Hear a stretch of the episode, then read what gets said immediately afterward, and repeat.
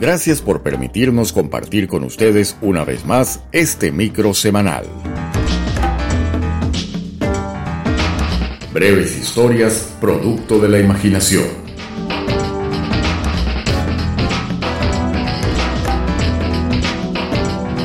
Y con ustedes, Carlos Rivas, con una nueva reflexión escondida entre sus letras.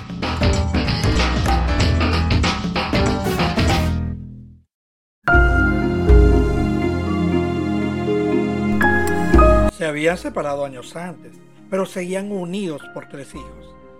Eran eso que llaman una familia disfuncional. Él era un hombre que se alimentaba bien y se ejercitaba a diario, pero dependía de medicamentos para sobrevivir. Ella, una mujer tan sedentaria como la nueva pareja de él. Su historia se desarrolla en medio de una cruel pandemia que ya había cobrado muchas vidas. Ella vivía limitada por sus escasos recursos. Era una madre protectora que se mantenía en cuarentena como las autoridades ordenaban, para protegerse y proteger a sus hijos, mientras que él vivía rodeado de lujos. Burlaba a las autoridades para salir a fiestas con sus amigos y su nueva pareja fiestas clandestinas, por supuesto.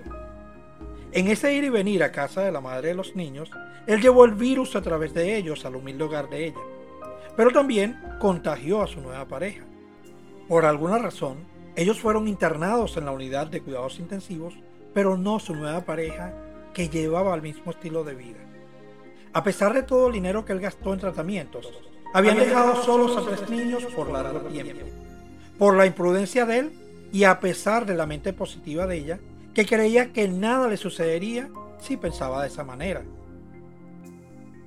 Fueron víctimas de un virus que no hizo distinción de lo generado que era él. Un virus que aprovechó la incredulidad y responsabilidad de uno para castigar también a quienes tanto se protegían. Afortunadamente se han recuperado.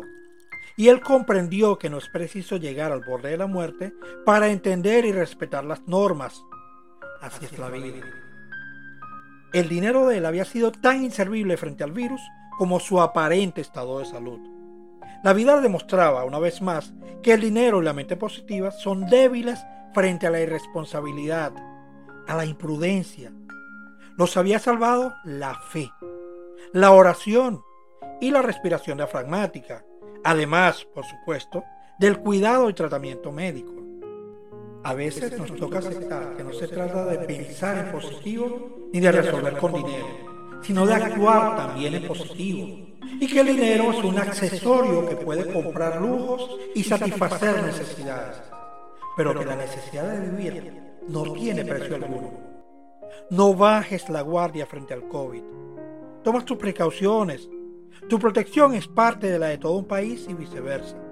El llamado es a vacunar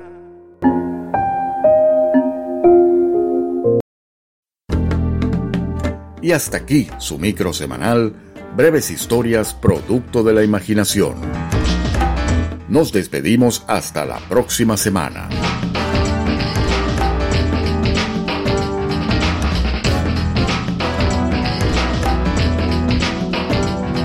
Con el cariño de siempre en la producción, locución y controles, Carlos Rivas. Refugiados Unidos Radio.